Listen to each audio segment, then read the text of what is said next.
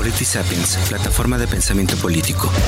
El programa de estudios políticos e internacionales del Colegio de San Luis.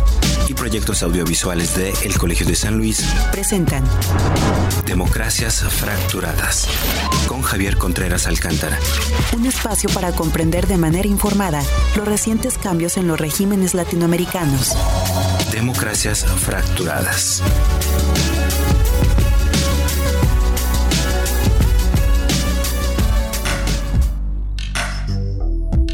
El 14 de enero de este año, Alejandro Guimatei tomó posesión de la presidencia de Guatemala en medio de una persistente crisis política por los casos de corrupción gubernamental que ha involucrado a expresidentes y candidatos presidenciales.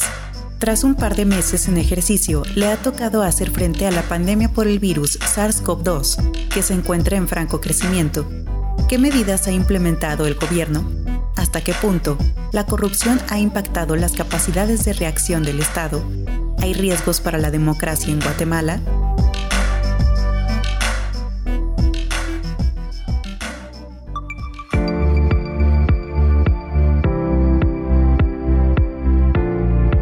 Hola, soy Javier Contreras Alcántara, profesor investigador del programa de estudios políticos e internacionales del Colegio de San Luis, y les doy la bienvenida a Democracias Fracturadas, una producción de Colegio Luis a través del programa de estudios políticos e internacionales y el área de proyectos audiovisuales, así como también de politisapiens.mx, plataforma de pensamiento político.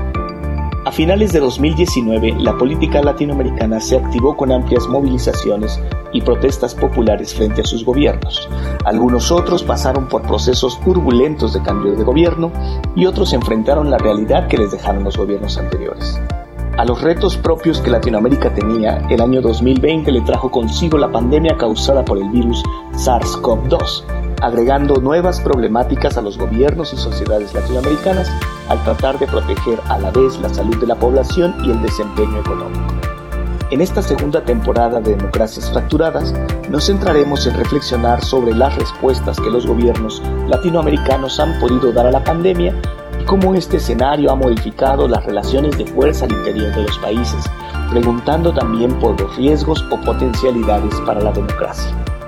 Hoy, en esta entrega, hablaremos de Guatemala. Para ello contamos con Silvio Gramajo, quien es profesor en la Universidad Rafael Landívar en Guatemala. Vamos a conocer un poco más de él.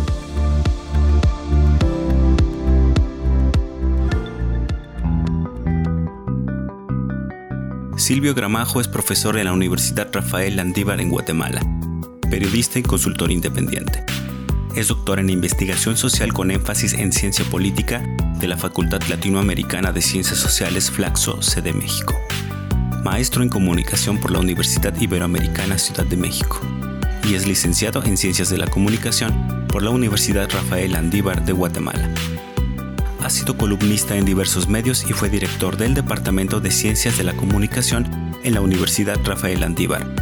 Como investigador, ha desarrollado temas relacionados con medios de comunicación, opinión pública, acceso a la información y transparencia.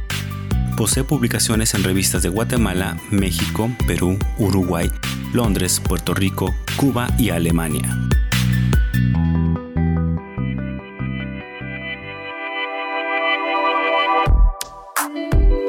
Silvio, muchas gracias por acompañarnos en Democracias Fracturadas. Muchísimas gracias por la invitación, profesor Javier, y gracias al Colegio de San Luis por, por tenerme en este espacio de deliberación. Eh, Silvio, Alejandro Yamatei tomó posesión apenas el 14 de enero de este año.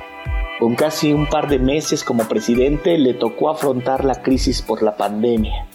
En medio de una crisis política por los casos de corrupción en altos niveles, que involucró a expresidentes, eh, a excandidatos presidenciales, incluso al mismo presidente o expresidente saliente Jimmy Morales.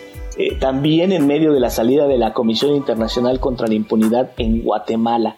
¿Cuál era la agenda de Alejandro Yamatei a su llegada y qué es lo que ha pasado con esta? ¿Qué tanto tiempo le dio de acomodarse en el gobierno y de comenzar a emprender algunas acciones? Eh, pues bien, yo creo que es importante tal vez poner eh, un marco contextual respecto a, lo que pasó en este plazo de transición entre las elecciones y el 14 de enero que él tomó posesión, porque creo que eso tal vez nos permite eh, poder poner algunos puntos. El final del gobierno pasado tuvo, digámosle, toda una lógica de, de tratar de asentar con éxito lo que ellos hicieron de manera bien para ellos, me refiero, que fue eh, provocar la salida de la Comisión Internacional contra la Impunidad en Guatemala. Tratar de que esto se finiquitara y, tratar de minimizar los efectos que había tenido la lucha contra la corrupción. Entonces, en ese contexto, eh, de alguna manera, llamémosle, eh, donde habían posturas completamente confrontadas, eh, respecto a quienes estaban apoyando la lucha contra la impunidad y a quienes querían o lucharon para que continuara el statu quo como se venía desarrollando en Guatemala. Entonces eh, es donde se introduce este nuevo gobierno y yo creo que él, eh, el, el, presidente Yamatei, lo que hace es tratarse de poner en un punto medio y tratar como de, de convocar a una especie como de de reconciliación, llamémosle, en el sentido de evitar de que esto continuara, porque este, estas posiciones eh, enfrentadas, pues evidentemente a cualquier presidente o cualquier político se puede dar cuenta que le puede generar problemas de gobernabilidad en un momento determinado. Sin embargo, debido al, pasado y a la y a la propuesta, llamémosle ideológica, entre comillas, que podía tener el candidato en ese entonces, Yamatei, respecto a lo que planteaba sobre la conducción del país, eh, empezó a tirar líneas eh, respecto a, convocar a todos los sectores, a que todos los sectores se, se pusieran de acuerdo en discutir de alguna manera algunos cambios profundos que el país necesitaba. Evidentemente esto no es nada nuevo. Guatemala desde el primer eh, gobierno democrático que, que, toma posesión en 1986 ha venido tratando de hacer exactamente lo mismo. Ha habido una suerte de experimentos de, este tipo como de convocatorias eh, sectoriales y nacionales. Y, bueno, pero lo interesante de esto es que anuncia la creación eh, de un Consejo de Estado. ¿sí? Esto es como propio de estos regímenes anteriores, eh, muy antiguos, e incluso el último Consejo de Estado que nosotros en Guatemala conocimos fue en la época de, del candidato señalado de genocida, eh, Ríos Montt. Cuando él usurpa, cuando llega a la presidencia por medio de un golpe de Estado, él convoca a un Consejo de, Estado. Entonces, incluso el, llamarle de la misma manera empieza a evocar una suerte de imaginarios, ¿sí? porque finalmente, como tú muy bien lo señalas en la introducción del programa, Guatemala no ha sido la excepción en cuanto a este sistema, digámosle, de pervivencia de ciertos actores que se han arrastrado de los regímenes autoritarios. ¿sí? Estas experiencias, estos actores, estas instituciones autoritarias que muy bien tuvieron la suerte de reciclarse en el momento democrático, pero continúan con estas mismas lógicas. Entonces, eso empezó a generar una suerte de, de suspicacias, de temores, y, y, bueno, hasta ahí queda. Y entonces entra, y de hecho, en el discurso de toma posesión, eh, lo más fuerte y lo más importante es justamente el llamado a la, a la unidad nacional para lograr las reformas eh, más urgentes que el país necesita. Eh, ahí viene como digamos de donde termina ese contexto y al final del día pues nosotros podríamos haber pensado que a partir del 15 de enero iba a haber una suerte de acciones encaminadas un poco a esta lógica y pensando un poco en tu en tu pregunta extendida o en la segunda parte de la pregunta es que nos vemos de la noche a la mañana que a los pocos días de haber tomado posesión el presidente Yamatei empieza a ejecutar una política eh, de gobierno bastante, bastante eh, extraña, eh, para mi gusto seria e incluso peligrosa. En temas si hablamos, por ejemplo, de problemas a la democracia, porque entonces empieza a, anunciar estados de excepción en, diversas partes de, del país. Tú sabes, en todos los países, al menos en América Latina, existe la posibilidad de que el gobierno, o sea, por medio de la ley, la ley le garantiza la posibilidad de generar estados de excepción cuando hay diversas circunstancias problemáticas. Entonces empieza a generar una suerte de estados de excepción en algunos municipios muy en particular, utilizando el argumento de que habían serios problemas de de seguridad.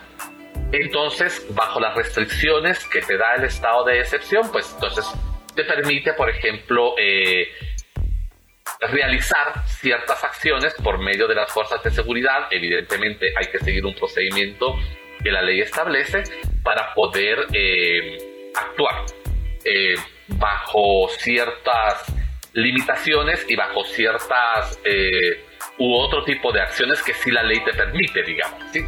Entonces, el asunto es que a todos nos causó un poco de extrañeza porque los primeros fueron en, zonas conurbanas a la capital, digamos, con el tema y el pretexto de, la seguridad.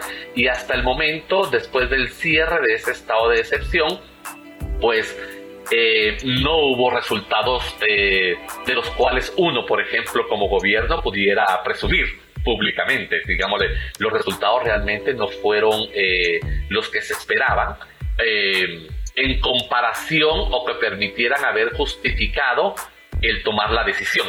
¿sí? Hubo resultados, pero realmente hubo resultados mínimos. Por ejemplo, hubo un cateo eh, donde encontraron, no sé, dos cuchillos y un celular. O sea, eso, eso más bien parece como... Parece irrisorio, digamos, ¿sí? Parece de chiste y entonces, si supuestamente hay problemas de seguridad y supuestamente hay desarrollo de organizaciones de maras o de crimen organizado, tú esperas que con un trabajo de inteligencia que el Estado pudo haber tenido seguramente desde antes y que le han de haber dicho él, mire, es el momento y él toma la decisión, pues uno esperaría una, una cuestión, pues no llamémosle espectacular, porque lo espectacular se lo da la, la lógica comunicativa que ellos podrían tener, pero sí que en los datos fríos y objetivos hubiesen cosas que nos permitieran eh, justificar eso. Y no, resulta que no. Y termina ese y luego empieza con otro y sigue así. Entonces prácticamente, eh, digámosle, una política de gobierno que no la anunció él para nada ni se sabía en el...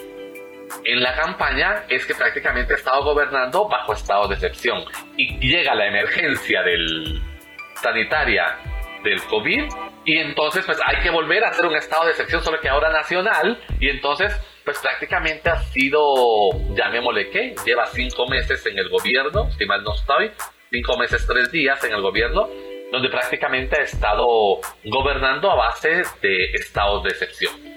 Eh, hay tres niveles del estado de excepción en, en, Guatemala. La ley de, se llama la ley de orden público, que dicho sea de paso es una de las leyes más antiguas que hay.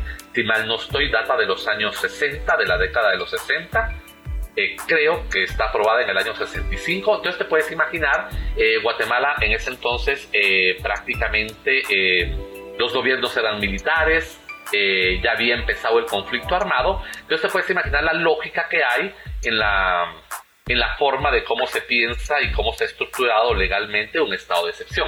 Es un estado de excepción para que el país se enfrente a enemigos internos, en la lógica de un conflicto. Y ahora pues ciertamente hay problemas de crimen organizado, etcétera, etcétera, pero realmente no son las mismas bases, las mismas lógicas y encima lo que le permitiría o o la lógica de permitirle ciertas acciones a la seguridad pública. eso es lo que la gente eh, pues se, pone un poco nerviosa o, critica de que esta ley no ha sido modificada y tiene esos rasgos completamente basados en la lógica de la seguridad nacional, digamos, no bajo los principios de la seguridad democrática que ahora es por donde todos los países transitan, digamos. Entonces, eso ha sido en principio, digamos, lo, lo, lo primordial, evidentemente, eh, el presidente ha tratado de, gobernar bajo esa lógica. Eh, creo que, no hay que reconocerle a él, sino que hay que reconocerle al Estado que en materia de seguridad, por ejemplo, eh, no ha habido un cambio radical en, el, en la continuidad que traíamos de descenso de homicidios. ¿sí?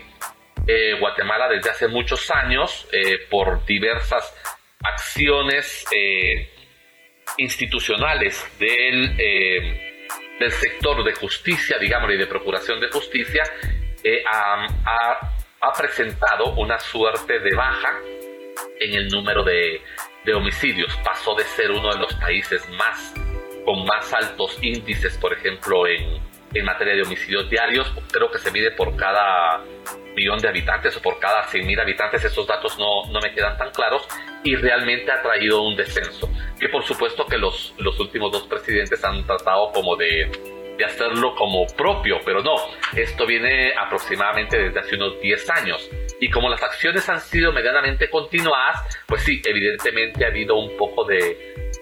Se ha, se ha evidenciado ese registro, aunque en las encuestas que se generan de manera cotidiana, a veces únicamente por el sector privado, de vez en cuando algún medio de comunicación eh, genera algunas encuestas, eh, sigue muy alto la percepción de la inseguridad, que, lo cual es completamente distinto, porque tú sabes, digámosle, los que manejan más la perspectiva cuantitativa, de que todo va a depender de cómo esté formulada la, la pregunta, por ejemplo, ¿verdad? Entonces, ahí hay un asunto que la gente cuando te dice cuál es el principal problema, pues sigue siendo la, la seguridad.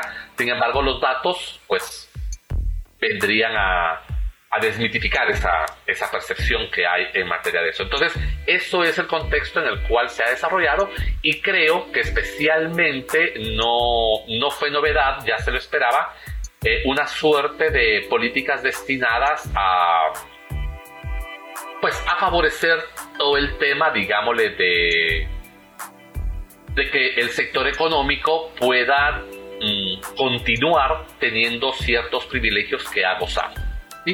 Eh, eso es lo que un poco empezó a marcar su el inicio de su, de su gobierno, pero que se vio claramente ahorita con la hinchada de la, de la emergencia del COVID, que pues, por supuesto si quieres lo podemos platicar más adelante.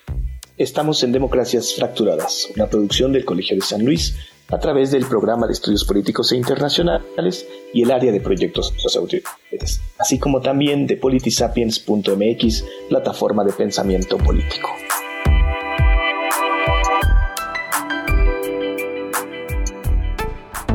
Escuchas Democracias Fracturadas con Javier Contreras Alcántara. Hoy estamos hablando sobre COVID-19 en Guatemala. Para saber más, visita politisapiens.mx.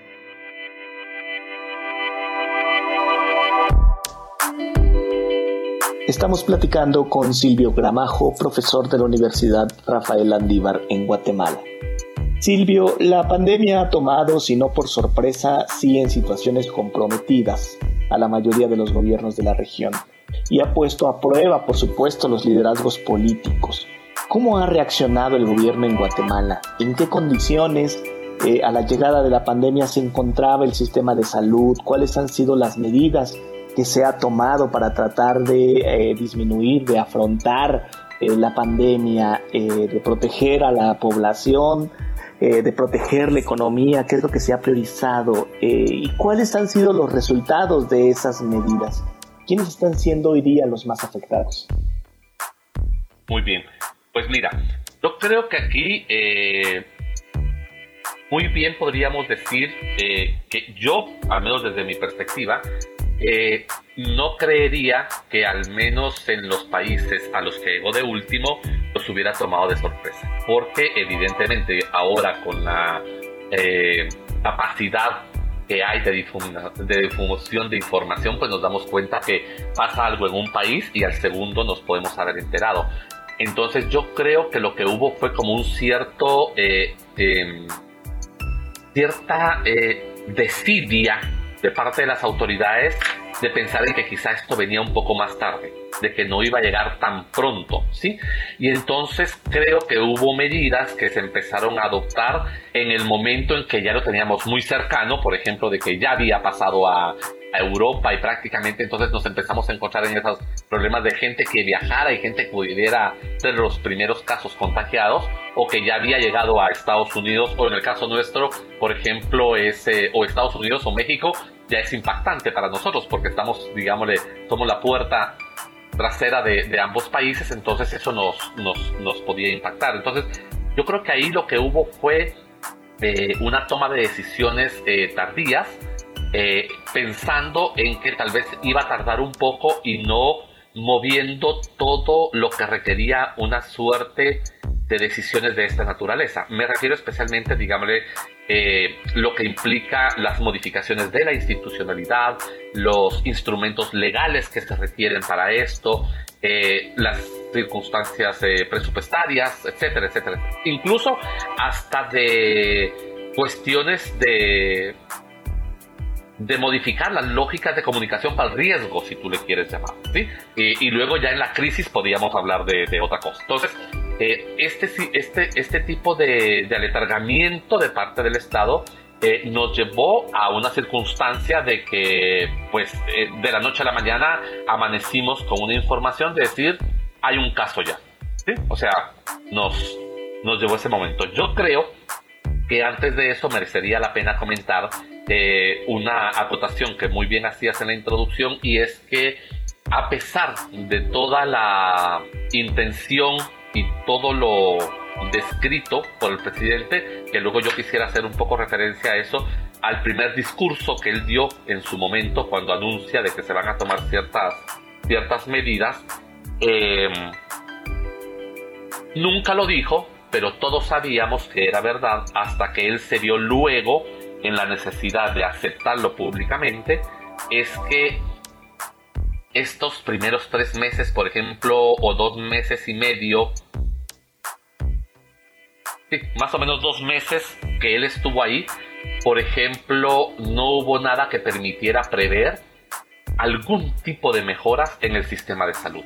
Guatemala tiene un sistema de salud completamente colapsado, ¿sí? y eso no es gracias al COVID, eso ha sido gracias a que en los últimos 40 años eh, el sistema de salud no se le ha tomado en serio, no se le ha puesto eh, la voluntad política que requiere en inversión, en mejoras, etcétera. El contrario, ha sido uno de los principales focos de corrupción. Si tú hablas, por ejemplo, con con cualquier persona que está de alguna manera eh, metida en el tema, digámosle, de, los estudios de la de gobernabilidad o de gobierno o, o, de temas de transparencia y de corrupción y te dice cuáles son las cinco áreas que favorecen la corrupción, te menciona salud como una de ellas. ¿sí? Además de la construcción de la obra, carreteras, eh, aduanas y puertos, ¡pum! Salud. Y me refiero tanto a salud desde el sistema de gobierno, del sistema nacional, como el seguro social. En Guatemala el seguro social, como en otros países, es autónomo, ¿ves? De que entonces, eh, si bien tienen autoridades distintas, pero integra el sistema de salud. Y también el seguro social ha sido parte, digámosle, de, esta, de este botín político que cierta gente sin escrúpulos ha utilizado para, para grandes eh, maniobras de, de corrupción. De hecho, por ejemplo, tú recordarás que el tema de eh, uno de los procesos por los cuales está aferrado a proceso judicial y está en la cárcel el expresidente Otto Pérez Molina, así como la ex vicepresidenta Roxana Valdetti, es justamente por uno de los casos, es precisamente por un tema de corrupción en el seguro social. ¿sí? Entonces, pues no digamos, el seguro de, salud nacional está completamente colapsado y que a pesar de que se empezaron a tratar de hacer eh, y de acompañar y de arropar en el momento en que la emergencia se, empieza a desarrollar, hace tres semanas aproximadamente el presidente en una en un mensaje presidencial que dio, si mal no estoy, o no me recuerdo si fue ahí o en una entrevista que hizo a un medio de comunicación, pues viene y acepta que el sistema de salud está colapsado y que es un problema que él heredó y que están tratando de, de hacer eh, lo mejor posible. Pero justamente nos vemos en el tema de que el sistema de salud está colapsado y entonces los instrumentos legales de la emergencia, por ejemplo, permite que el presidente eh, haga un estado de emergencia sanitaria y entonces presenta una propuesta financiera al Congreso de la República para que el Congreso de la República apruebe gastos extraordinarios, eh, más bien, perdón, recursos extraordinarios a la emergencia para que haya eh, inversión en, en, este caso. Y, oh sorpresa, el Congreso de la República eh, aprueba una cantidad de gastos que no tienen necesariamente que ver con la emergencia y los meten dentro del bolsón de la emergencia. O sea, tú esperarías que tendría que ver una cantidad de gastos para compra de medicamentos, eh, para contratación de personal extraordinario, eh, de personal, me, refiero a médico, pero de emergencia, del sector salud completo, ¿sí? Eh, temas de comida, acondicionamiento, porque ah, como la emergencia tiene una suerte de, de etapas, ¿verdad? Hay una etapa donde evidentemente, querramos o no, porque hasta en los mejores países ha pasado, tienen que construir, por ejemplo, hospitales eh, o acondicionar hospitales para resguardar a las personas. No, entonces hay ahí una gran cantidad de millones para construcción de carreteras, para distintas cosas que absolutamente la gente dice, pero vamos, esto que tiene que ver con la emergencia. Desde ahí entonces tú empiezas a notar y, y te empiezas a dar cuenta que quiénes son los agentes que son la contraparte de esos recursos pues evidentemente cuando hay inversión de esa naturaleza, la contraparte más beneficiada es el sector privado. ¿Sí? Si van a hacer carreteras, si van a mejorar esto, si van a mejorar lo otro, por mucho de que sea la o que se venda como la sociedad, normalmente es prácticamente a ellos. E incluso los diputados del Congreso de la República Em, porque ahí hay una suerte de correlación de fuerzas entre algunos diputados que están eh, seriamente señalados de actos de corrupción, pero que lograron en la elección todavía continuar dentro del Congreso, eh, hicieron coalición con el partido de gobierno porque no tenía el suficiente número de, votos y entonces prácticamente ellos están manejando eh, la presidencia del Congreso y lo que están haciendo es que están apoyando ciertas acciones del presidente con tal de, de conseguir y de congraciarse eh, y tener la venia del Ejecutivo para cosas que les puedan, que les puedan servir. Entonces también los diputados hicieron su, su agosto porque metieron una suerte de, de temas ahí donde evidentemente los diputados vía algún tipo de terceros o de los gobernadores o de los alcaldes pueden manejar también un poco ese tipo de, de recursos. Entonces se da esa lógica de que está colapsado el sistema de salud, hay una aceptación pública de que está colapsado el sistema de salud, pero luego no se evidencia la voluntad política en reencauzar todas las energías y todas las decisiones en función de mejorar por un momento eh, ese colapso o si no darle o inyectarle los recursos necesarios para que eh, poder enfrentar la crisis que iba a agrandar ya esa circunstancia terrible en que se encuentra el, sistema de salud. Entonces, son cosas completamente contradictorias, son cosas que no se le encuentran para nada, para nada lógicas. Pero veamos ahí otro, otro tema, siguiendo únicamente con el tema de salud y con el tema presupuestario.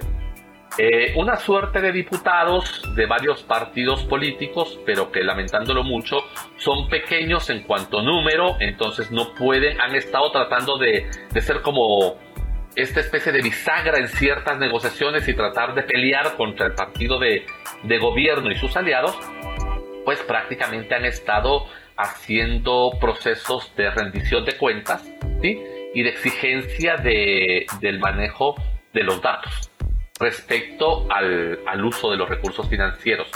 Eh, y ahí la sorpresa es que nos empezamos a dar cuenta, porque en las sesiones que son públicas, se empezó a demostrar de que el presupuesto fue asignado, yo calculo que hará aproximadamente dos meses, o sea, estamos hablando quizá de finales de abril, ¿sí? por ahí, o un poco menos, fue asignado el presupuesto y, fue trasladado y hasta el día de la semana pasada en diversas áreas ejecutoras del Ministerio de Salud, por ejemplo, que fue donde dieron muchísimo dinero, no sobrepasa del 5% la ejecución presupuestaria.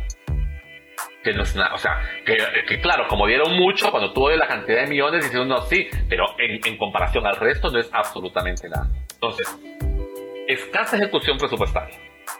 Dos, hay un estado de excepción que el estado de excepción eh, trastoca eh, una ley que se llama la Ley de Compras y Contrataciones del Estado, donde están todos los requisitos para que tú puedas comprar y los concursos, la publicidad de los concursos, etc. entonces, como hay un estado de excepción, hay ciertas características que dejan de funcionar en este momento que la ley exige porque especialmente tienen que ir destinados al tema de la rapidez, digámosle, de la ejecución. Evidentemente hay que seguir eh, pues cosas de transparencia, etcétera, etcétera. Entonces, a pesar de eso, entonces resulta que desde el primer evento hasta hace algún tiempo del Ministerio de Salud, todos los, todos los eventos los tuvieron que votar. Los eventos de compras de insumos los tuvieron que votar. Eso significa que no se hicieron. Porque a pesar de que tenían la ley a su favor, los hicieron mal y fue gracias a denuncias que hicieron algunos medios, especialmente desde el periodismo de investigación, que incluso se tuvieron que ver en la obligación de votar los, los cursos porque había sospechas gigantes de corrupción. ¿sí? Entonces resulta que llega un momento donde no hay ejecución, ¿sí? Y, y la ejecución se debe porque además votaron los, los, ¿cómo se llaman? Los eventos, porque prácticamente quedó esa como sensación de que los cacharon. O sea, no es que es esta mala administración, más bien pareciera así como, ups, eh, vino aquel con la lupa y nos cachó, porque se empezó a hacer público una suerte de, de quiénes eran los, los, ¿cómo se llama? Los que estaban vendiendo. De hecho, hay un, hay un reportaje muy interesante donde una persona que está eh, sujeta a procedimiento y y creo que está resguardando cárcel por problemas de corrupción en el seguro social, sus empresas le siguen vendiendo al Estado y le vendió mascarillas.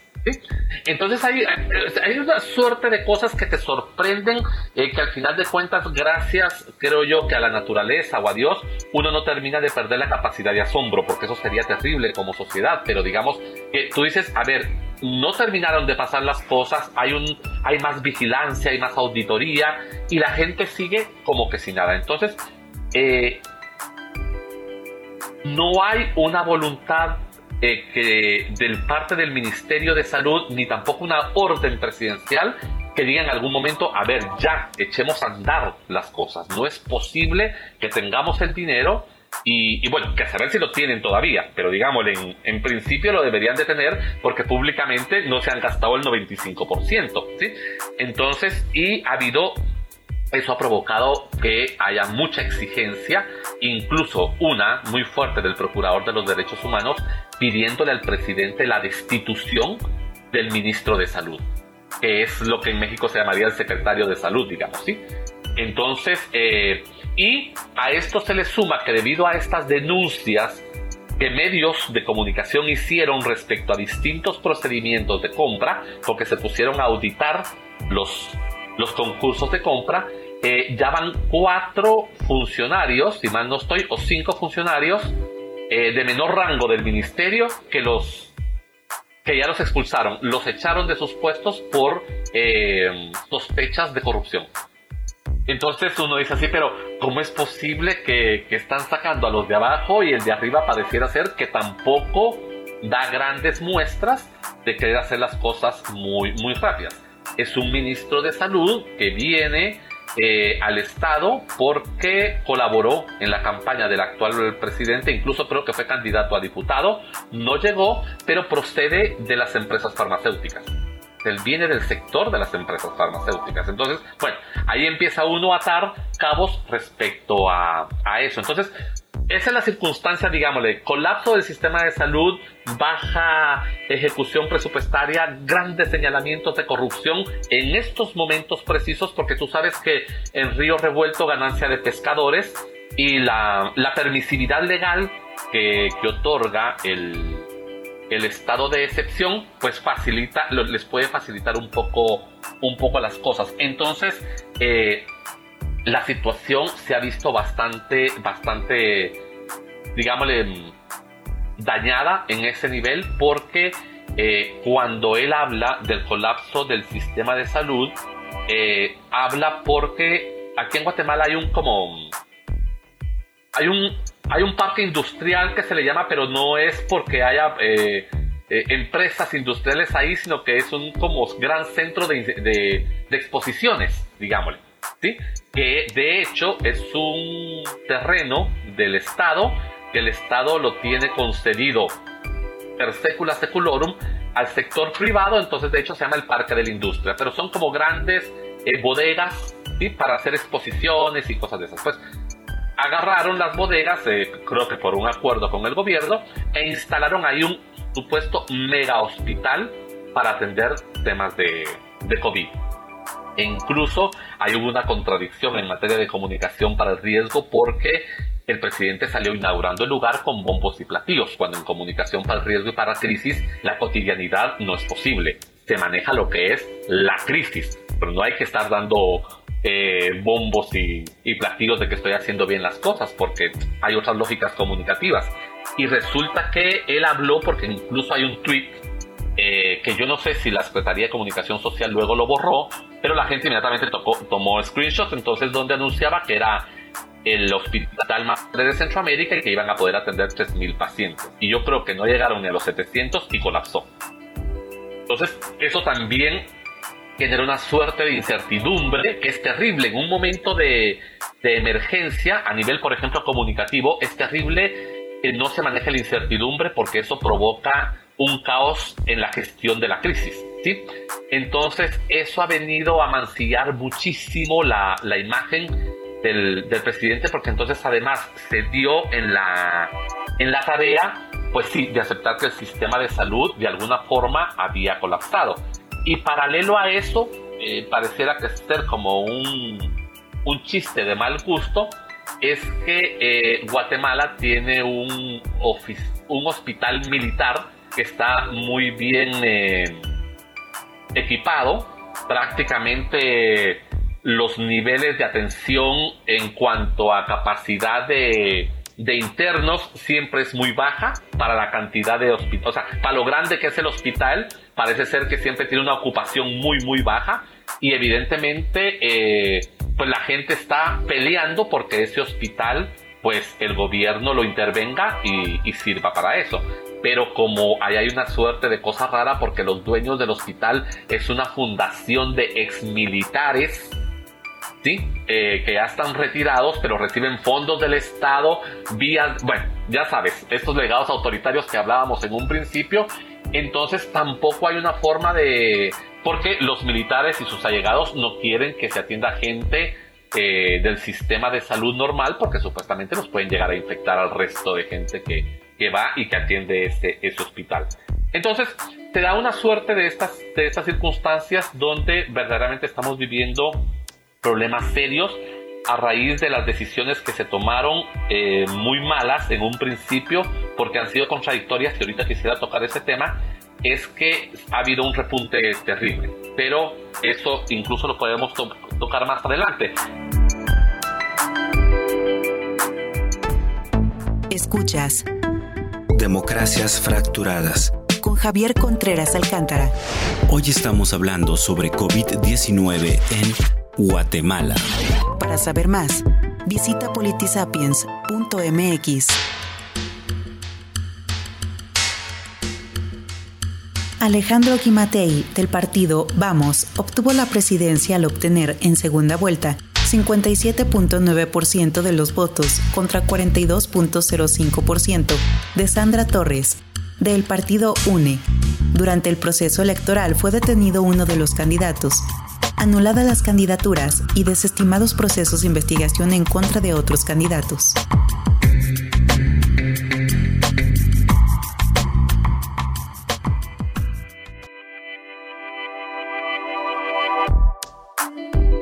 Retomando lo que nos contabas en el bloque anterior, eh, Silvio, ¿cuáles han sido las medidas que ha tomado el gobierno guatemalteco? ¿Cuáles han sido sus resultados? Pero sobre todo, ¿Cómo se ha reaccionado ante estas medidas? Lo importante creo yo que es necesario es abonar que una de las cosas que ha sido creo yo poco, eh, que fue poco certera y que no necesariamente ha sido políticamente correcta fueron las decisiones respecto a si se privilegiaba la economía o la salud. ¿sí? En un momento, eh, el primer discurso del presidente a mí me impresionó incluso para bien, porque habló claramente de que a partir de ese momento que se empezaba el estado de emergencia, Guatemala se regía eh, bajo todos los requisitos mínimos que exigen los estándares internacionales. Especialmente comentó los estándares internacionales de la CIDH. Yo me quedé sorprendido porque, bueno, al menos desde esa perspectiva, eh, las cosas van a caminar con cierta con cierto foco en materia de respeto de las libertades y de los derechos fundamentales. Y entonces, pues empezó a hablar específicamente del confinamiento, pero desde un principio el confinamiento no ha sido total. ¿sí? Eh, incluso fue un poco restrictivo al, inicio y luego evidentemente hubo mucha presión de parte del sector privado y lo amplió por una o dos horas eh, en el día. Y entonces ha venido una suerte de, de zigzag que al principio entonces es muy restrictivo, luego lo suelta, luego lo volvemos a tener más restrictivo, lo soltó para el Día de la Madre, yo no sé por qué se le ocurrió hacer eso, los restaurantes llenos, pues no tanto como de gente porque no se podía, pero eh, colas para pedir, para llevar, eh, todo mundo, hubo tráfico terrible y entonces ha tenido sus consecuencias porque a raíz el Día de la Madre aquí en Guatemala se celebra el 10 de mayo, entonces le puedes poner tú 15 días más pero a partir del 21, porque no fueron exactamente 15 días, creo yo que a partir del 21 de mayo empezó el repunte de casos diarios. ¿sí? Y evidentemente los, epidemiólogos decían, esto fue precisamente por ese domingo. Fue ese momento en el que el, relajamiento llegó, prácticamente fue total y que la gente no hizo caso también por un asunto no sé, de tipo cultural o sociológico o antropológico, como tú lo quieras ver, y entonces empezaron a dar una suerte de, repuntes. Al extremo que entonces, a pesar de que la mayoría de empresas no está funcionando, porque supuestamente solo debería estar funcionando aquello que es urgente y que es necesario, pues tú ves todos los días que el tráfico no ha disminuido mucho, sea, los centros comerciales siguen cerrados, pero si tu negocio no está en un centro comercial, tú lo puedes, tú lo puedes tener abierto. ¿sí? Entonces, eh, y evidentemente, pues no hay eh, necesariamente en todos los lugares se toman los mecanismos de higiene que son necesarios para eso. Y ha habido una suerte de presión de parte del sector económico y, por ejemplo, un caso muy particular, vemos que el actual ministro de Economía, que siempre ha sido un sector, un, su representante es un representante del sector económico dentro del gabinete de gobierno, en este caso es dueño de maquilas. Y entonces eh, con las maquilas eh, se hicieron los, los pendejos, como que ahí hay un, ahí hay un pleito que no queda muy claro si la prohibición implicaba y luego empezaron a descubrir que seguían trabajando las maquilas. El Ministerio de Economía, o sea, él dice, no, nosotros sacamos la prohibición, la gente está actuando eh, de manera ilegal, pero tampoco hay capturas ni nada de eso. Y resulta que daban como cuatro o cinco maquilas que se convirtieron en focos enteros de contagio. Porque una maquila son 600 gentes. ¿Sí? trabajando pegados y con uno que se contagie, se contagia todo mundo por efecto dominó.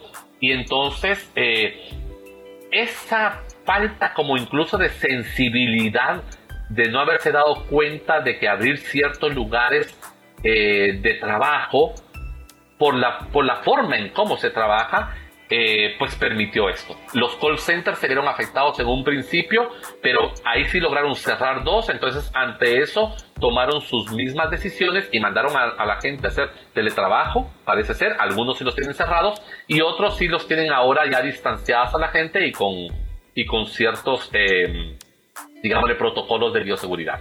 Entonces, ese ha sido un poco el tema de cómo fue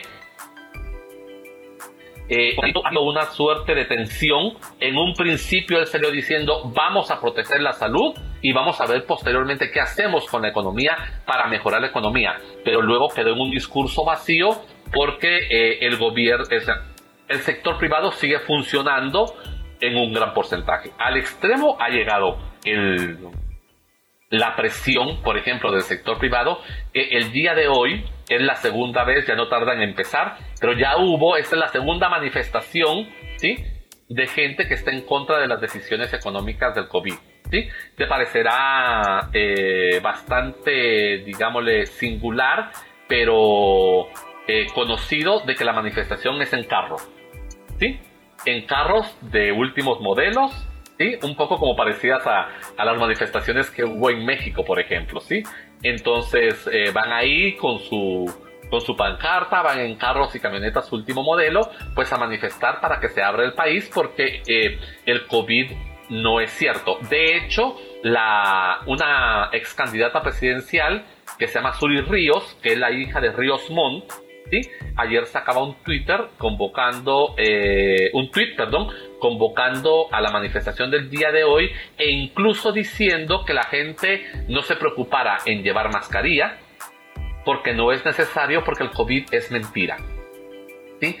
El uso de la mascarilla está ya puesto en la ley, digámosle, en la ley de emergencia, así que incluso entonces la, la posibilidad de hacer acciones que vayan en contra de la ley eh, te permite darte cuenta del nivel de, de poder y de encono que hay en contra del gobierno de parte de, de cierta eh, de cierto grupo del sector privado para que se abra el país de manera natural utilizando el argumento o la falacia de la retórica de, de que el COVID no existe y de que el COVID es de alguna manera una especie como de, de conspiración. Aquí en Guatemala han surgido toda suerte de, conspiraciones.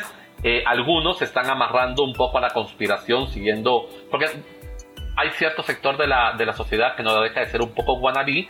Y entonces resulta que pues somos más republicanos que los republicanos de Estados Unidos. Entonces hay cierta gente que está siguiendo un poco el rollo discursivo de, Donald Trump con el, con el virus chino y que todo es eh, una conspiración. Hay esta gente y otro se está comiendo el, el discurso y lo está, digámosle, masticando o, rumiando el discurso de que no, que toda es una conspiración de Bill Gates y de George Soros, ¿sí?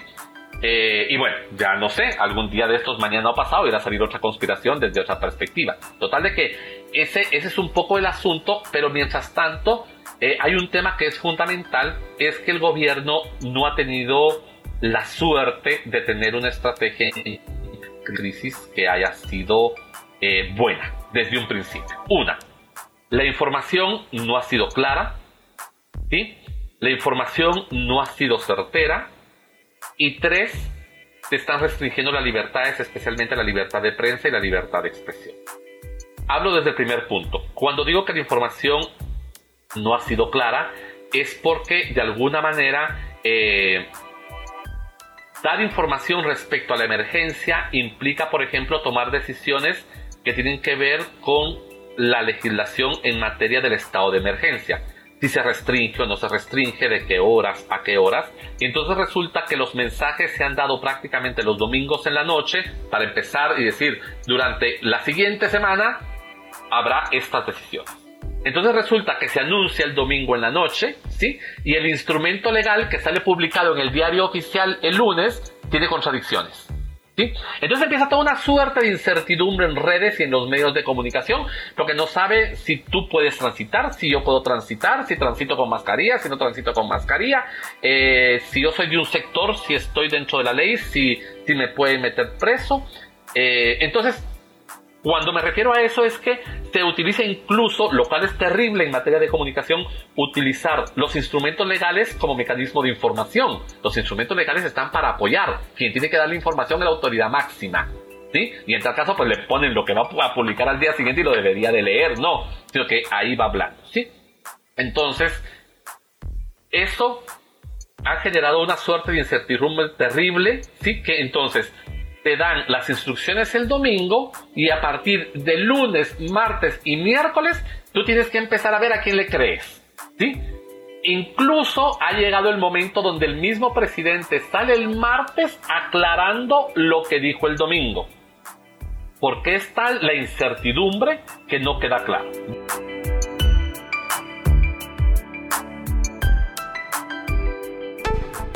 Escuchas Democracias fracturadas. Con Javier Contreras Alcántara. Hoy estamos hablando sobre COVID-19 en Guatemala. Para saber más, visita politisapiens.mx. Siguiendo con los temas de comunicación, Hace unos días se dio a conocer una diferencia en los registros de muertes por coronavirus, lo que ha tenido un fuerte impacto en la credibilidad y la confianza en el Ministerio de Salud. Guatemala, por supuesto, no es el único caso en donde se cuestionan los datos, los cambios de metodología para los conteos y se sospecha de un cierto ocultamiento de información. El caso extremo de ello es Brasil. ¿Qué es lo que está sucediendo ahí? ¿Hay un ocultamiento de información? ¿Es un problema de comunicación? ¿Qué está pasando? Eh, tiene que ver un poco con, con la forma de cómo podemos analizar la emergencia en tal respecto a los datos, es que existe o existía una especie de duda o de suspicacia respecto a que si estaban ofreciendo los datos completos y oficiales o había un subregistro. Evidentemente tú sabes eh, que pues, por razones obvias de nuestra profesión, pues no somos epidemiólogos ni, ni, somos expertos en, elaborar, ¿cómo se llama? Eh, predicciones matemáticas, pero cuando uno empieza a leer ciertas cosas, no quedaba como tan claro ¿sí? los datos que se estaban dando a nivel, digámosle, de contagiados, de decesos, etcétera, o de incluso de recuperados. Bueno, eh, una de las decisiones erráticas fue de que desde un principio, en comparación como otros países del área lo hicieron, me refiero a Costa Rica o El Salvador, Guatemala no optó por hacer pruebas masivas a la gente, sino optó por hacer pruebas masivas, o sea, hizo unas pruebas masivas, pero únicamente aquellas personas que tenían o que estaban bajo sospecha de que podían estar contagiados. Entonces, bueno, eso eh, eh, a nivel de salud tiene sus complicaciones y y eso pues ya está dicho exactamente cuáles son las complicaciones de no hacer tantas pruebas eh, cotidianas, digámosle, o de, forma masiva. Ese tipo de, de, problema creo que incluso lo pasó México en un primer momento con esas decisiones que se tomaron. Pero el problema es que empezaron a haber informaciones extraoficiales de parte también del sistema de salud donde se ponía en entredicho el, el tema de, de la cantidad real que estaba viendo. Hasta hubo un momento donde ya prácticamente quedó como en el imaginario de que había un subregistro. Que no sé si se aceptó de manera tranquila o normal, pero generaba mucho problema. Y eso creo que ha sido evidente especialmente en el último mes que hemos tenido el repunte. Pero además acaban de despedir a un alto funcionario del Ministerio de Salud y si mal no estoy, creo que era el director de la dirección de epidemiología del hospital, o sea, un alto funcionario, y, renuncia porque él mismo señala y demuestra que no se están pasando bien los datos. ¿Sí? E incluso fue una especie de, de, de hecho informativo que estuvo circulando. Hay por ahí una suerte, creo yo, que 20 o 30 muertos que no aparecen. O sea, evidentemente los, los, cadáveres están, pues, o sea, se sabe, ¿sí? Pero en, pero en ninguna estadística aparecen contabilizados los muertos, ¿sí? Y entonces eso ya generó una molestia terrible de parte de algunos diputados, de parte del Congreso, de parte de la asociación. Hay una asociación aquí en Guatemala que está haciendo muchísimo, que todos son infectólogos y entonces están haciendo lo propio. Entonces cuando me refería a esa falta de información certera es que estamos teniendo una serie de subregistros. ¿sí? El Ministerio de Salud eh, se ha propuesto desde el principio hasta hace algunos días, que creo que fue por un cambio interno que hicieron en el Departamento de Comunicación, eh, no entregaba datos, no facilitaba, no había información proactiva, ni mucho menos información de transparencia proactiva, y entonces empezaron a registrar algunos problemas que tienen que ver directamente con las restricciones de la libertad de expresión y de acceso a la información pública. Porque entonces los periodistas tuvieron que verse en la necesidad de hacer solicitudes de información pública y tampoco vía la ley de acceso a la información pública estaban contestando. Ha sido un camino tortuoso, incluso unos diputados que se han dedicado especialmente a analizar la o, o, están haciendo procesos de rendición de cuenta y de fiscalización del sistema de salud, a ellos ha costado muchísimo que el Ministerio de Salud les entregue información. Entonces hay mucha queja de parte de, eh, del gremio periodístico y denuncias específicamente que se han hecho ante la Procuraduría de los Derechos Humanos porque se está violentando la libertad de expresión y la libertad de prensa. Eh, sacando los de chat oficiales, por ejemplo, generan un grupo de chat para los periodistas y luego si un periodista publica algo, lo sacan del chat. Eh, luego no están dando conferencias de prensa, sino únicamente trasladan la información, pero ellos quieren hacer una suerte de preguntas que les pueda permitir complementar información y si las hacen, el gobierno decide a qué periodista les da la palabra y a qué periodistas no les da la palabra, o sea, no hay una política de pluralidad, ¿sí? En cuanto a permitir la deliberación con, con la prensa y tampoco pues evidentemente se están cumpliendo con los procedimientos que establece la ley de acceso a la información pública. Y de hecho sorprende porque eh, justo cuando empezaron estos problemas es cuando sale eh, la, la resolución 1-2020 de la Comisión Interamericana de Derechos Humanos donde se establecen, hay incluso creo que seis o siete artículos que tienen que ver con el tema de que en estos momentos de emergencia no se tienen que restringir estas libertades, sino al contrario, favorecer el acceso a la información pública para que la sociedad pueda tener información y esté enterada de cómo proceder con el fin de poder manejar eh, la gestión del riesgo y evitar que en un futuro muy cercano eh, la gestión del riesgo colapse por sí mismo por la o la forma de, cómo se están informando las cosas. Y eso es evidente porque eh, realmente eh, aquí pasamos del miedo, ¿sí? pasamos a la ira. Y el problema de la ira en materia comunicacional es que la ira lo que te hace es ponerte en el plan de que no me importa.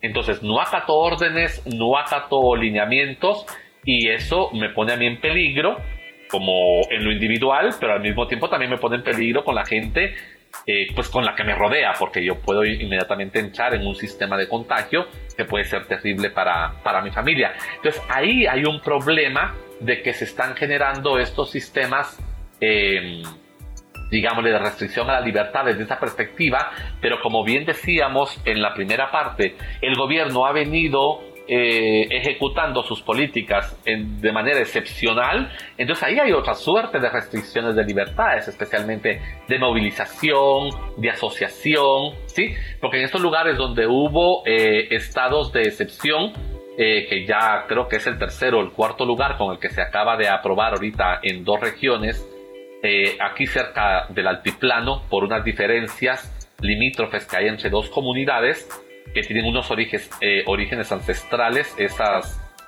esas disputas. Eh, el problema es que cuando se instala un estado de excepción eh, o el estado de emergencia sanitaria, pues se restringe la movilización, el derecho de asociación, el gobierno no lo puso ahí, pero evidentemente con las acciones que está teniendo ha habido serias denuncias de restricciones de libertad de expresión, de libertad de acceso a la información pública, de libertad de prensa, y eso genera una suerte de problemas porque no queda claro, por ejemplo, en las capturas que ha habido o que se han registrado en estos estados de excepción, pues cuán legales ha sido o qué tan pertinentes han sido en función de que se cumple el objetivo que origina o que justifica el estado de excepción.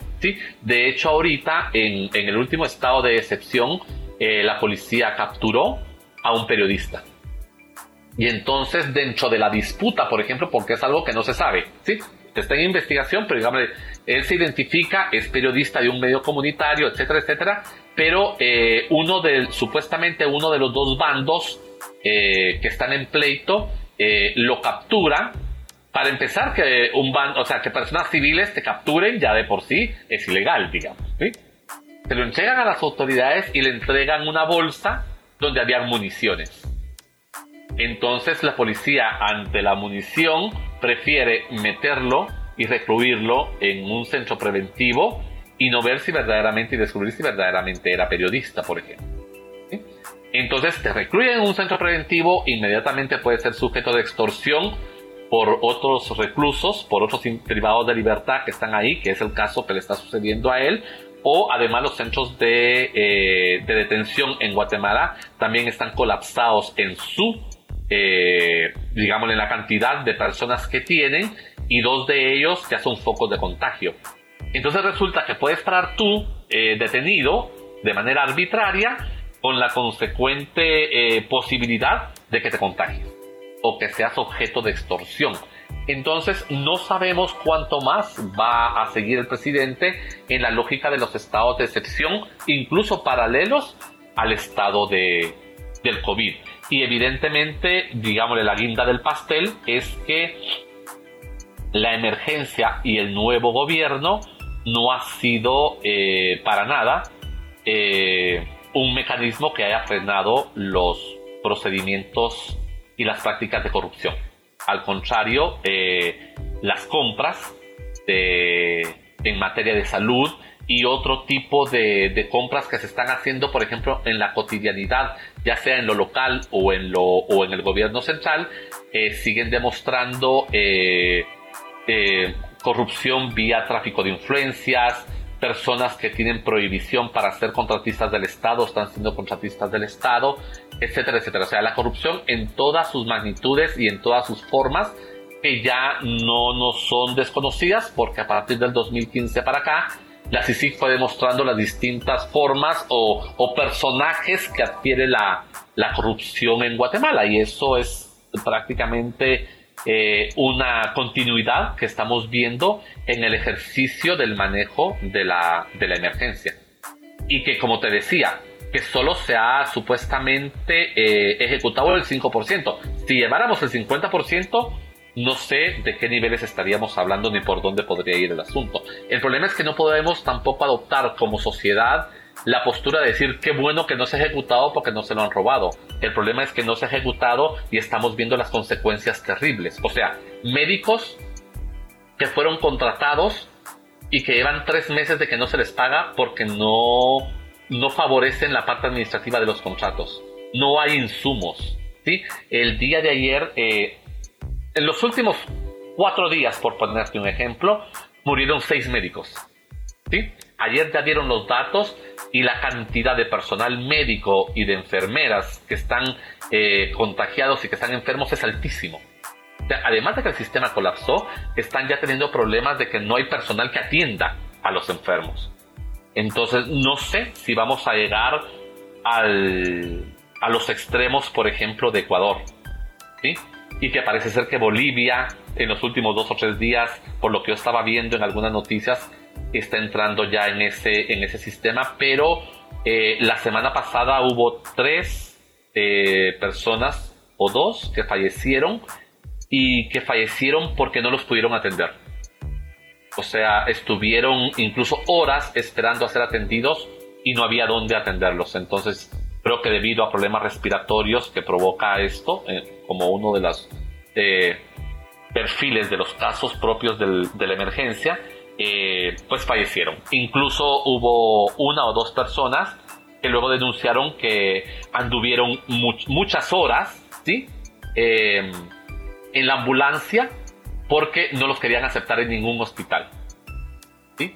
Y los bomberos no tienen dónde atender a la gente, o sea, los bomberos están para trasladar enfermos. Entonces, hay toda una suerte de circunstancias lamentables que están evidenciando la, la poco pertinente, el poco pertinente manejo en materia del COVID a nivel presupuestario, a nivel de decisiones políticas eh, y a nivel, digámosle, de, de restricciones o del manejo de las libertades que se ven automáticamente restringidas porque la ley se, lo, se los permite. Y en medio de eso, pues, eh, el gobierno tratando de luchar contra esto con lo poco o mucho que puede, pero sin dar claras muestras de decisiones efectivas sino que todo lo contrario, pareciera ser que lo que el gobierno está haciendo ellos lo ven como que, como que es lo mejor, porque otra cuestión es venir y aceptar que la situación se fue de las manos y trabajar bajo esa lógica de plantearlo lo mejor posible, aunque sea en un futuro cercano, pero no, es como continuar con lo mismo que está,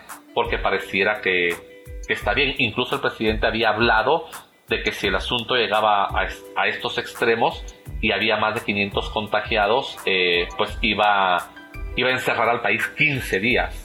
provocó unas discusiones y unas circunstancias deliberativas en redes al menos eh, súper terribles y, molestas para el sector económico. A raíz de eso empezó la primera manifestación, hoy es la, la segunda, el, el, primer día que creo que fueron 70 personas, o sea, eran creo que 35 carros y 70 personas que hicieron su, su manifestación, hoy no sé cuántos van a ir.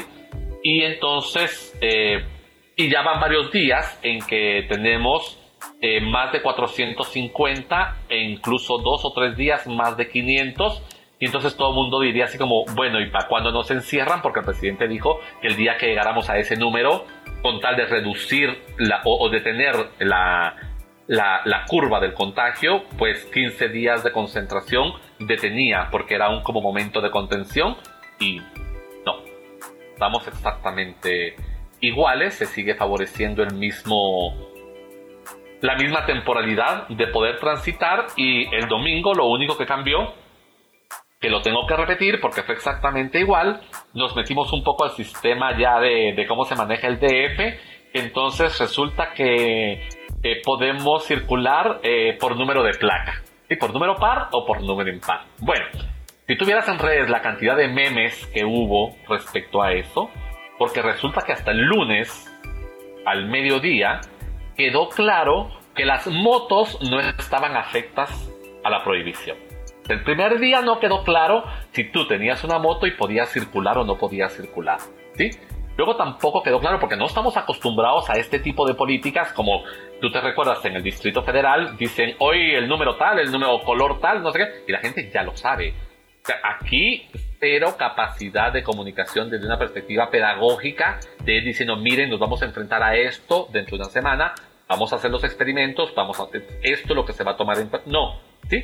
No, hubo una cantidad de, información, de desinformación, de información cruzada y hasta el lunes o martes ya se supo con tranquilidad qué era lo que se podía hacer. Entonces, bueno, ahí, ahí vamos un poco, un poco en la lógica de, de al menos de cómo o una radiografía de cómo se ha tratado el tema de, de la emergencia. Repito, muy malas decisiones de parte del gobierno, muy mala forma de comunicar eh, siguen generando una incertidumbre terrible y el manejo presupuestario está siendo un botín, digámosle, de que es prácticamente, como dice el dicho, es la más bonita del baile ahorita.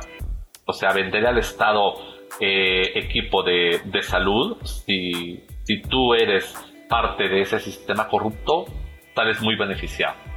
Estamos en Democracias Fracturadas, una producción del Colegio de San Luis a través del programa de estudios políticos e internacionales y el área de proyectos audiovisuales, así como también de politisapiens.mx, plataforma de pensamiento político.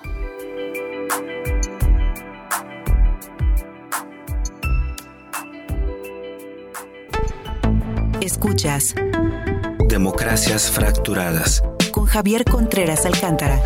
Hoy estamos hablando sobre COVID-19 en Guatemala. Para saber más, visita politisapiens.mx.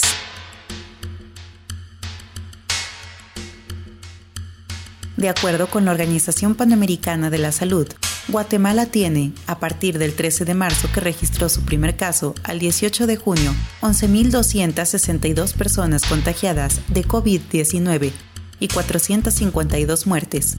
Actualmente el número de infectados por coronavirus se encuentra en franco crecimiento, así de un acumulado de 2.000 infectados al 17 de mayo con 148 casos diarios. Se pasó al 18 de junio a la cifra máxima diaria de 545 infectados para alcanzar más de 11.262 casos.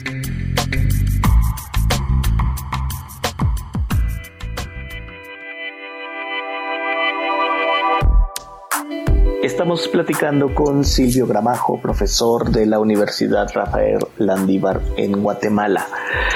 Silvio, eh, como se mencionaba al inicio de este episodio, eh, en los primeros días del gobierno de Yamatei se expresaban ciertos temores por posibles restricciones a las libertades. En ese caso era por su estrategia de seguridad anunciada, pero también por sus antecedentes al frente del sistema penitenciario. Eh, ahora nos comentabas en el primer bloque que ha optado, o en los primeros meses optó por seguir una lógica de gobernar a través de estados de excepción que a esto se le agregó después el estado de emergencia por la crisis eh, sanitaria o por la contingencia sanitaria, pero que se han llegado a empalmar los estados de emergencia con estados de excepción. Si a esto le sumamos eh, los problemas eh, que nos has mencionado de restricciones a la libertad de información, a la libertad de expresión, ¿Ves que haya riesgos para la democracia en ello, Silvio? Y por otra parte te preguntaría, ¿qué viene para Guatemala? Eh, ¿Hay nuevos retos que se deberán afrontar para resolver los problemas que ya traían eh, y que ahora se agravan? ¿Se suman otros retos? ¿Habrá una nueva agenda para el gobierno, para el futuro? Eh, bueno, creo que aquí hay que tomar en consideración, por ejemplo, cómo el el mecanismo o el uso del mecanismo del estado de excepción al presidente al menos le ha servido ¿sí? Eh, desde una perspectiva.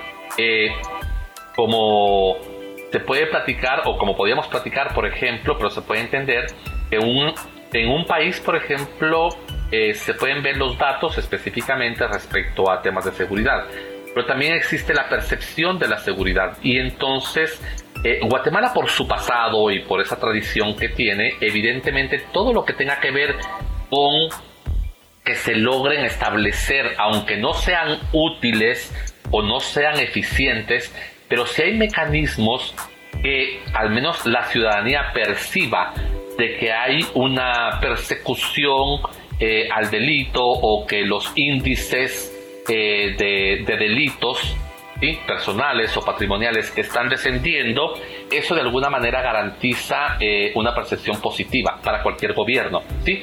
En Guatemala estamos acostumbrados a, esa lógica por la tradición y es un tema que no es de desagrado para la mayoría, aun cuando eso pueda implicar restricciones a ciertas libertades y que algunos sectores, especialmente de organizaciones sociales, organizaciones que trabajan para derechos humanos o de vez en cuando el sector académico pueda poner un, eh, un alerta, ¿sí? O manifieste un alerta respecto a lo que está pasando.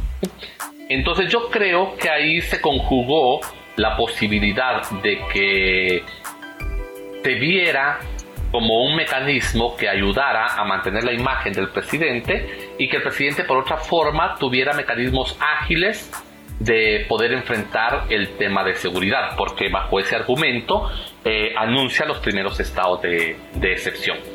Em, no sé si después de lo que pasó en el COVID o de lo que va a pasar con el COVID, especialmente en materia de em, llamémosle los resultados y el detrimento económico que la sociedad va a enfrentar. Eso es eh, normal y natural eh, y es obvio que vaya a ser así. Eh, si el presidente va a continuar con esta práctica porque se está viendo que independientemente de todo los resultados tampoco son halagüeños para él. Sí, entonces ahí hay un problema de digámosle de resultados versus la política que, que está tomando.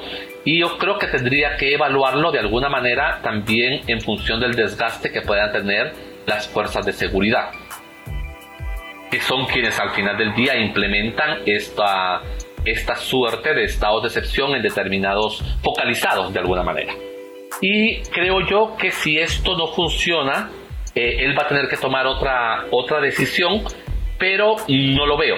No lo veo tomando otra decisión. Yo más bien creo que va a seguir como haciéndolos tal vez no ya tan, tan prolongados, sino que tal vez un poco más focalizados, pero en los lugares donde te pueda salir de las manos y del control algún tipo de circunstancia que sea por seguridad eh, y que el, el, peligro que hay en todo esto es que por ejemplo el segundo estado de excepción si mal no estoy creo que fue el segundo lo hizo, eh, incluyó un municipio donde hay problemas de conflictividad por actividad extractiva.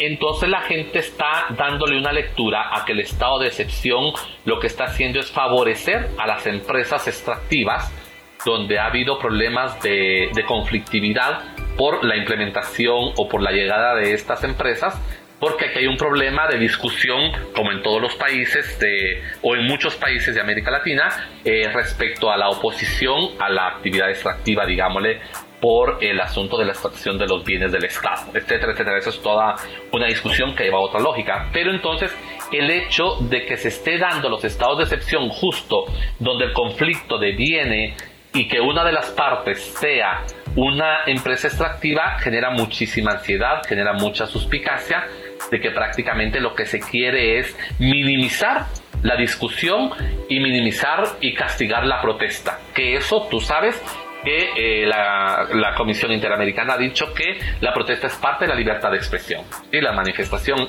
es una parte extensiva de la libertad de expresión, entonces más bien pareciera ser que se quiere castigar y se quiere penalizar la libertad de expresión desde esa perspectiva. Entonces, el tema del estado de excepción se manifiesta también no solo desde la perspectiva de la seguridad, sino desde la perspectiva de la reducción de la conflictividad, no favoreciendo mecanismos de diálogo y de deliberación que son propios de una democracia, sino bajo la imposición del uso eh, del monopolio de la fuerza que el Estado tiene.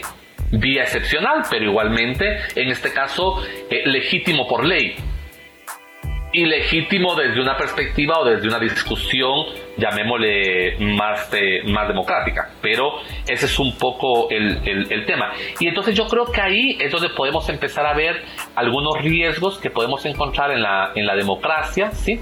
Por ejemplo, eh, estaríamos presenciando la continuidad y como llegar al momento en que se asienten prácticas eh, que permitan decir que entonces vamos a vivir en una democracia sin derechos, utilizando la, la palabra de Yahshua Monk, ¿verdad? O, o, vamos a estar gozando de una suerte de derechos sin democracia, ¿sí? Cada vez más estamos viendo, por ejemplo, que eh, con este tipo de acciones del estado de excepción, las restricciones a las libertades, pues de alguna manera eh, se está restringiendo, se está aminorando esa, esos rasgos democráticos del, de, la, de, la, democracia y al mismo tiempo los, rasgos liberales del sistema democrático. Entonces, eh, cada vez más creo yo que podemos pensar que si las libertades se siguen restringiendo a esos niveles, eh, con el acompañante de otra suerte de fenómenos políticos, ¿sí?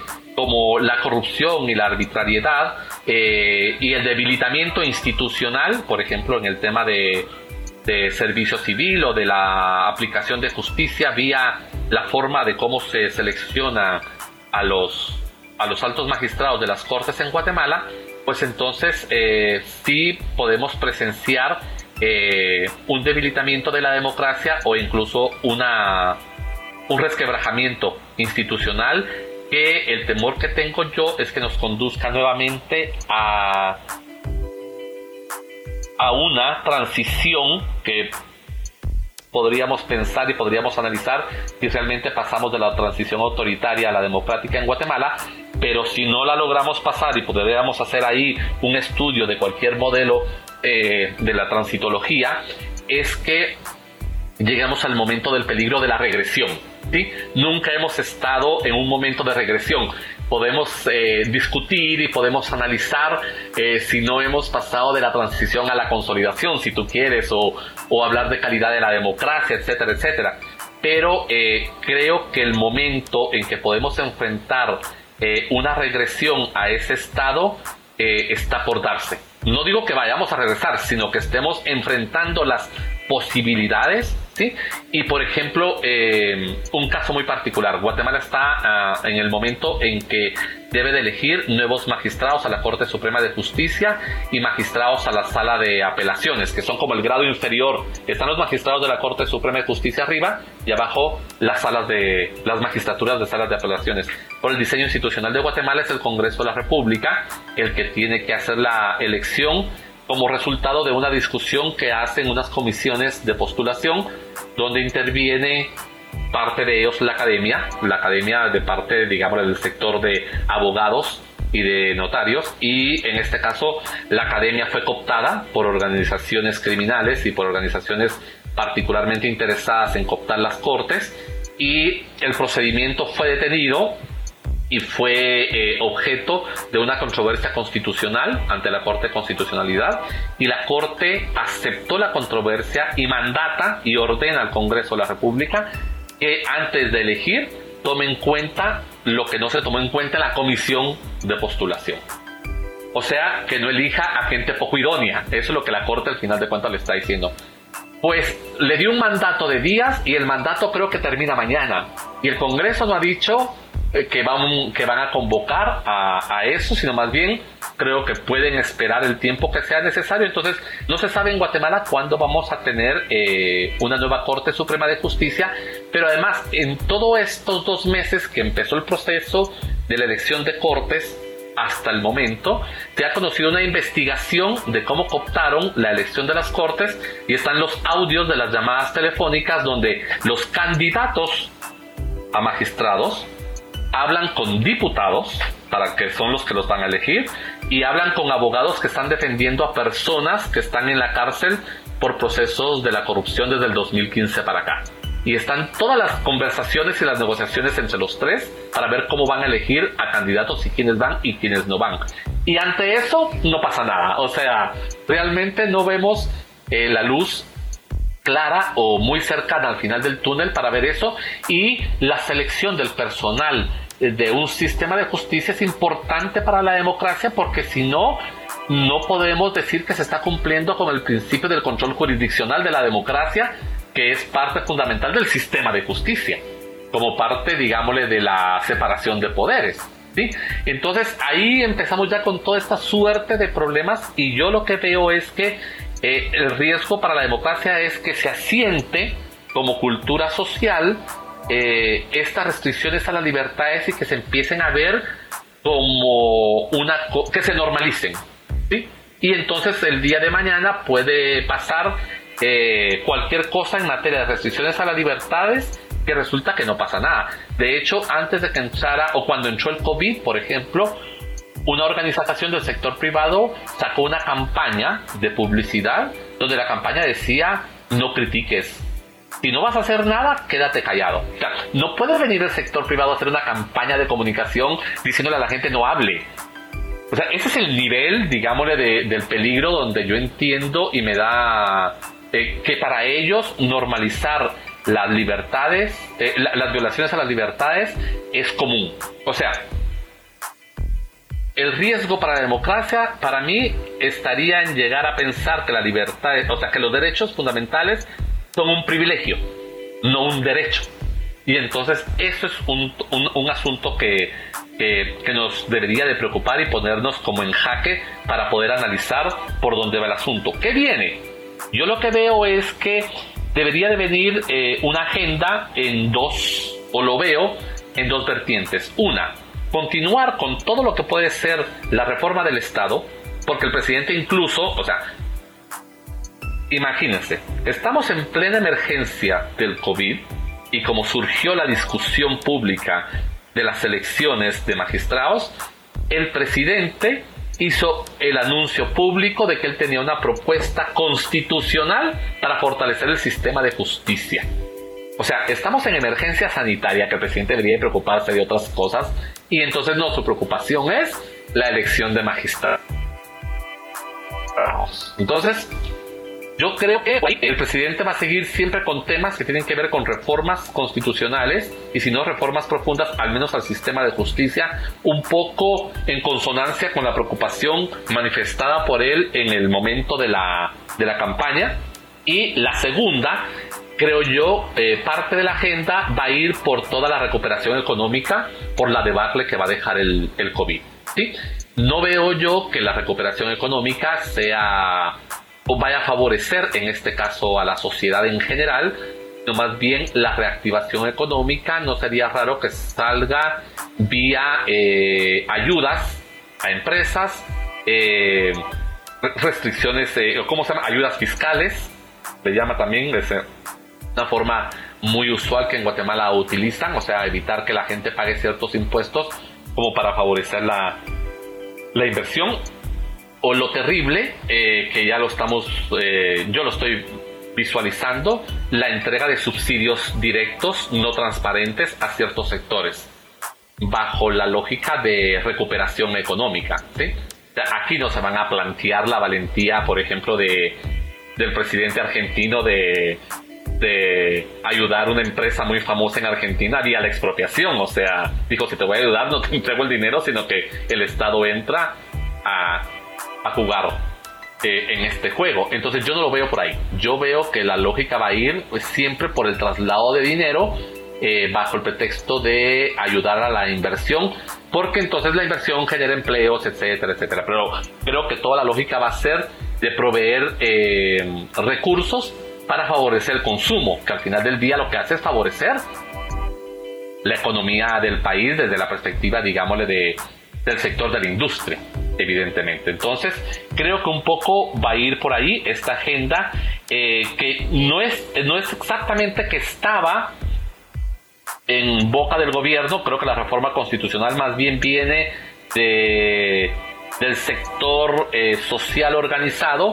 eh, ha visto o desde el inicio de la lucha en contra de la corrupción y la impunidad, la necesidad de favorecer ciertos eh, ciertas reformas profundas al sistema político y al Estado. Y entonces yo creo que el presidente se va a subir en los temas de esa reforma que le convengan y que tenga maniobra para poder, eh, digámosle, manejar, eh, ya sea de mutuo propio o porque hay, una, hay un nexo con algún sector que le interese. Y evidentemente eh, esta parte económica. Yo por ahí lo veo, pero mientras tanto eh, vamos a seguir eh, pues gobernados de manera excepcional por un presidente excepcional. Silvio, muchas gracias por haber aceptado platicar con nosotros en Democracias Fracturadas. ¿Hay algún otro tema al que consideres debemos prestar atención? Yo creo que sí, al menos de inmediato, es que el presidente, debido a, circunstancias que no logro comprender, eh, no está teniendo eh, una actitud que favorezca todo el tema, por ejemplo, de la relación con prensa y de la libertad de expresión. Entonces creo que vamos a enfrentar mecanismos de restricción a esta libertad en el sentido de que puedan poner en riesgo la seguridad de los periodistas, eh, no favorecer información que al final del día, por los mecanismos eh, que hay ahora de, difusión de información, es información que incluso llega a obtener la ciudadanía de manera directa. Y entonces creo que vamos a ver la, la lógica de enfrentar un, un espacio público bastante cerrado y colonizado únicamente, digámosle, eh, bajo ciertas expresiones tradicionales, eh, siguiendo los discursos muy acotados y muy, muy propios de, de, las personas que están en el poder y que la sociedad va a ver restringidas eh, ciertas narrativas y ciertas agendas que puedan ser de interés social desde otra perspectiva. Y eso de alguna manera pone en jaque al, al gobierno de la República porque ya hay denuncias eh, con datos claros y, concretos, por ejemplo, de dos personas que están asesorando al presidente de la República, extranjeros, eh, uno del sur, uno del norte, y que eh, la lógica de ellos es venir y, y utilizar cualquier mecanismo, incluso fuera de lo legal o de lo ético, con tal de favorecer ciertas políticas comunicativas. ¿sí? De hecho, eh, ustedes lo pueden ver porque estos dos eh, asesores eh, es público un video, parece ser que estuvieron en México dando una conferencia y en el video ellos de manera y de manera muy natural, muy natural y muy cotidiana hablan de cómo violaron la ley electoral en Guatemala para poder llevar al presidente Yamatei al poder. ¿sí? Entonces, cuando tú te enfrentas en una conferencia pública que unos asesores en comunicación acepten públicamente que violaron la ley electoral para llevar a alguien al poder, bueno, ya ahí te genera un poco como eh, mucho temor o mucha duda de por dónde puede ir esta política de relación con los medios, que al final del día eh, te traslada a una lógica de cómo va a ser la relación con la sociedad. Y entonces yo creo que eso hay que tomarle un poco el, pulso en el futuro en el futuro muy cercano y ver que no sigan los problemas de seguridad eh, tratando de ser la justificación para los estados de excepción, creo yo. Muchas gracias nuevamente, Silvia. Muchas gracias a ustedes.